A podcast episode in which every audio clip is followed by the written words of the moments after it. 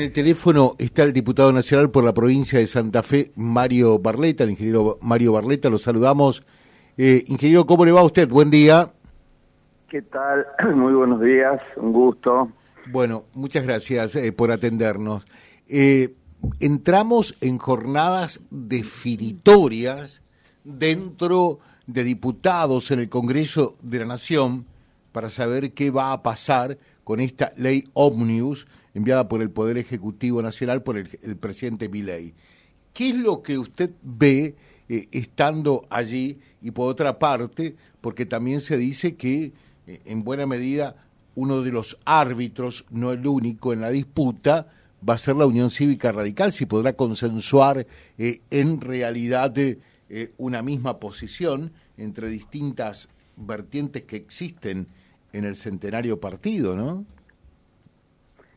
Bueno, estamos trabajando y, creo que eh, en ese trabajo, eh, por supuesto que está eh, la búsqueda de un consenso dentro del bloque, creo que esto va a estar dado. dentro también de lo que entendemos es la responsabilidad que nos cabe, analizar el proyecto, y para ser más o menos prácticos hemos decidido eh, utilizar la figura del semáforo. Del semáforo, a ver, ¿cómo es esto? Eh, eh, y esto tiene que ver con un verde donde están aquellas cuestiones que entendemos ayudan a los cambios que nuestro país necesita para ir encontrando un camino que nos saque de esta profundísima crisis que estamos viviendo. Eh, el amarillo es eh, son aquellos temas en los cuales hay alguna necesidad de eh, debatir con el oficialismo para efectuar algunos cambios, para poder darles viabilidad. Y bueno, el rojo es donde están aquellas cuestiones que no nos parece de ninguna manera que ayuden a, eh, a, la viabilidad del, desarrollo de del proyecto que, eh, que esperamos se lleve adelante en el país. Para ser concretos, a ver, en el rojo está el tema de los jubilados. No nos parece que la manera en la que está eh, planteado nos dé eh, mm, tranquilidad no, no nosotros fundamentalmente a quienes están eh, en la situación de jubilación porque deja deja muy abierto totalmente abierto cuál va a ser el mecanismo de actualización. No es bueno el que está porque lo modificó el kirchnerismo en su momento pero por lo menos hay una de pauta establecida de la actualización el, el proyecto que va el Ejecutivo lo deja librado a la decisión del Ejecutivo.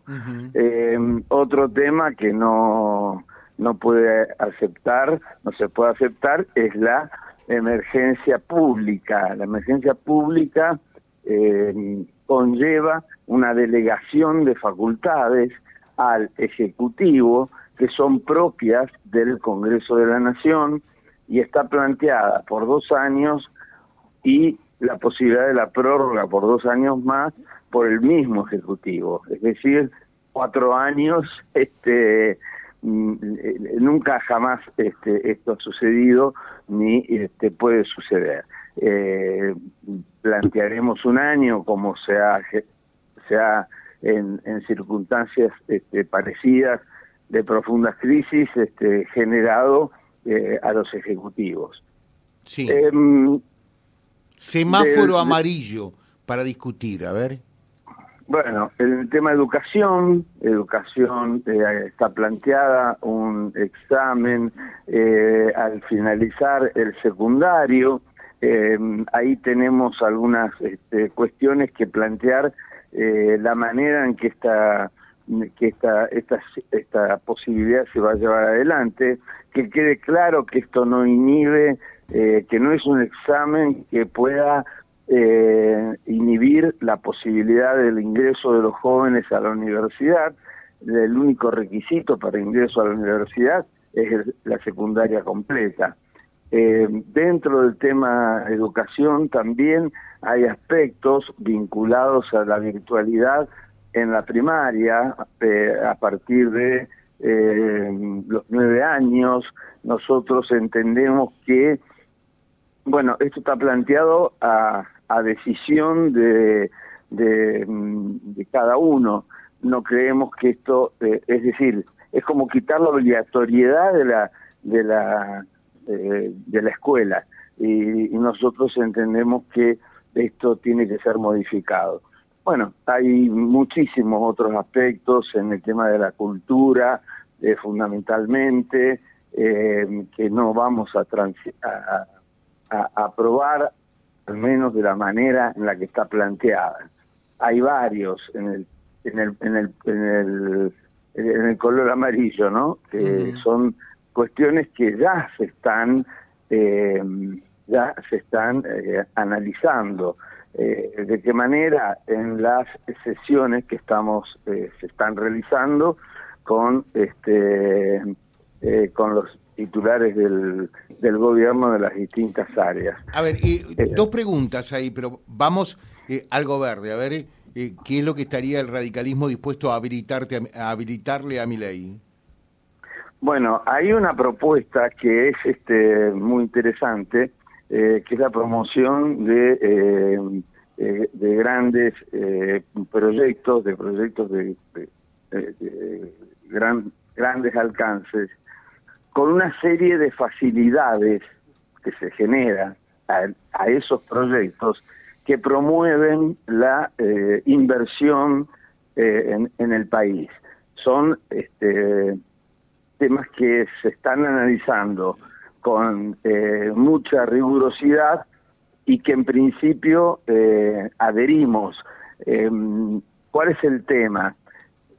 cuando uno lo analiza, da la sensación que a quienes vayan a invertir grandes sumas de dinero en determinados proyectos van a tener más facilidades quizás que eh, eh, los propios trabajadores o que la gente común.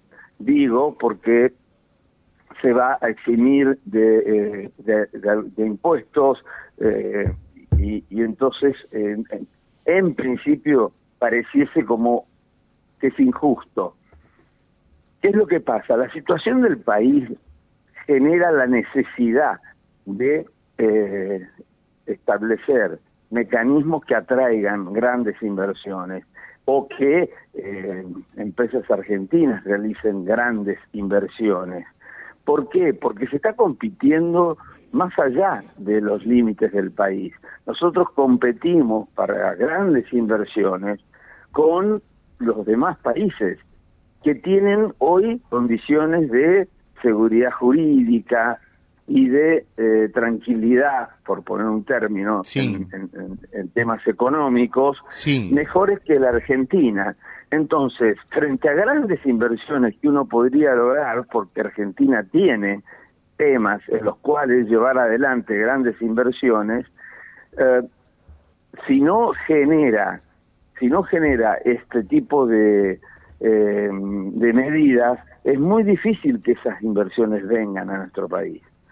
Entonces, este, es eh, entender, eh, hay que tratar de entender la situación en la que nos encontramos y generar condiciones para que esas grandes inversiones se puedan volcar al país, generar eh, crecimiento, generar desarrollo, generar trabajo fundamentalmente.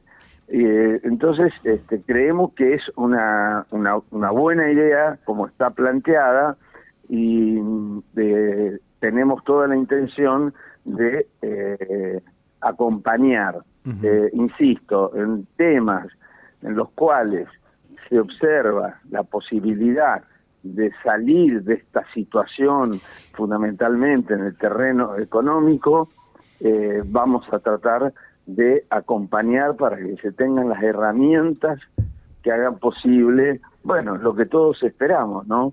Salir de esta, de esta espiral inflacionaria. Está bien. Ahora, eh, en definitiva, eh, dentro del semáforo verde, ¿estarían dados eh, los temas que ha solicitado el Ejecutivo, el Gobierno, para ir al déficit cero?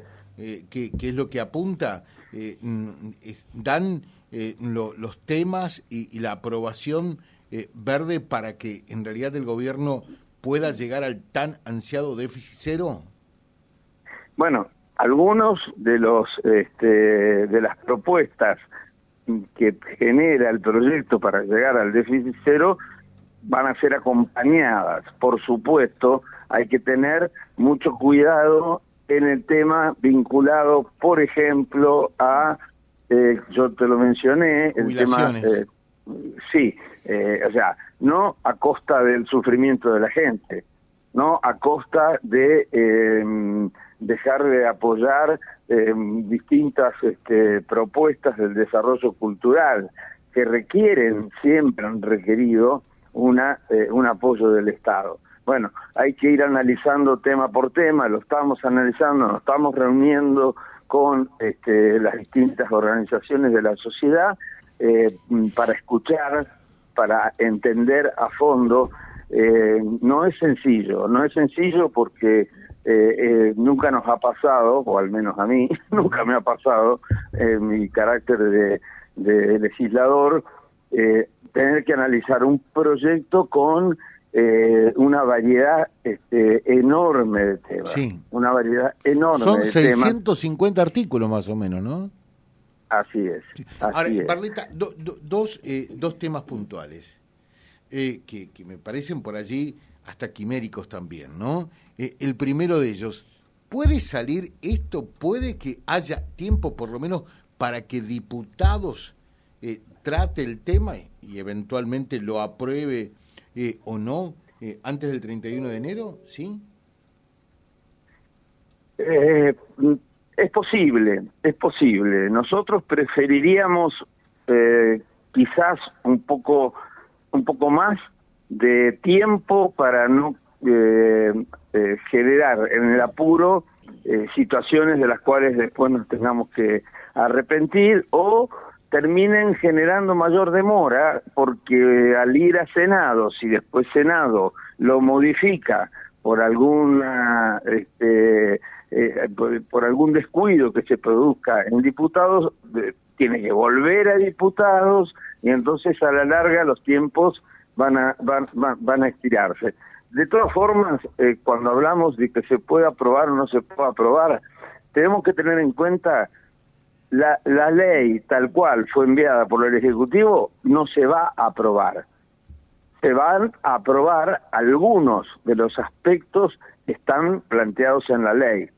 Por supuesto, es importante. Algunos otros temas, los que hablábamos recién en términos de eh, del amarillo del semáforo, pueden ir con modificaciones.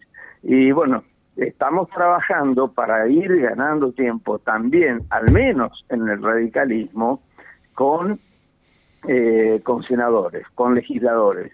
Y estamos trabajando en la provincia de Santa Fe, esto es muy destacable, con los legisladores de la provincia de Santa Fe de todos los partidos políticos.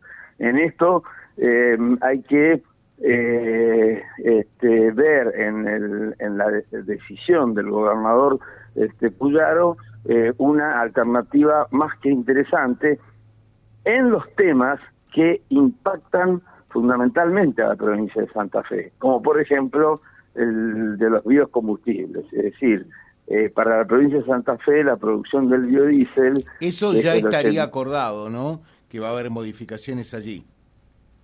Está acordado que va a haber modificaciones. Se está trabajando en ese tipo de modificaciones, porque aún dentro del ámbito de, quienes producen biodiesel hay diferencias, eh, hay diferentes miradas.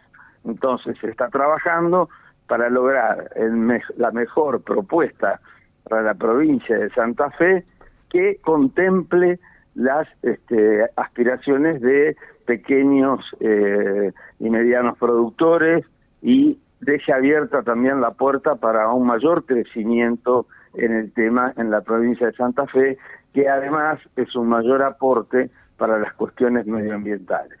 Y la última, ¿quién es el, interlocutor de parte del gobierno? Porque eh, mm, mi ley lo, único que hace es putearlo realmente, ¿no? Eh, a todos los legisladores por igual. Eh, ¿Quién, ¿Quién es? Guillermo Franco, ¿quién es un poco el, el, representante, el vocero, el que escucha, el que contempla, el que negocia en nombre del gobierno? Bueno, ya que ya que mencionaste la actitud del presidente hacia los legisladores, yo creo que es algo que hay que de manera urgente corregir, porque mm, no es para nada este, eh, saludable y provechoso para para la resolución de los problemas del país el maltrato. El maltrato eh, es este, una falta de respeto, la falta de respeto aleja las posiciones naturalmente, eh, inhibe el diálogo para lograr los consensos, que es lo que nuestro país eh, necesita. Así que, bueno, aprovecho para una vez más señalar la necesidad que se revea la actitud fundamentalmente que viene de la propia presidencia eh, del país eh, hacia los legisladores. ¿Quiénes son los interlocutores? No hay un interlocutor porque son muchos temas.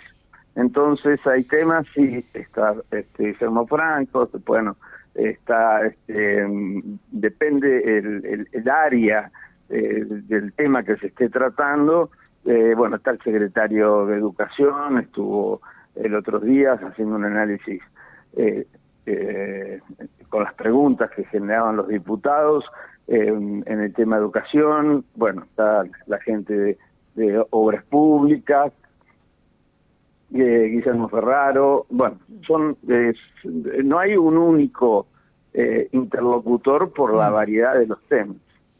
Perfecto. Eh, le dejamos un saludo, que tenga un buen día, gracias por atendernos. ¿eh? No, al contrario, pero una preguntita, ¿cómo estamos con las cuestiones climáticas en Reconquista? Y mm, bueno, las condiciones hacen, nos dio un respiro eh, en estas últimas horas, eh, mm, por lo tanto hay gente que vuelve a su casa, es cierto, pero bueno, se temen por allí para mañana y para el miércoles todavía más precipitaciones. Lo cierto es que también, lógicamente, eh, el agua se va, pero las consecuencias quedan, ¿no? Por un lado, lo que tiene que ver con, hubo casas que le ingresó el agua eh, prácticamente un metro, digo, realmente eso debe ser no solamente angustiante, sino que después deja sus secuelas. Y otra cosa que me preocupa, y lo comparto con usted, eh, diputado Barleta, es eh, el, económico, fundamentalmente la economía informal, porque la gente por esta situación se queda sin poder hacer changa, que es un medio de vida.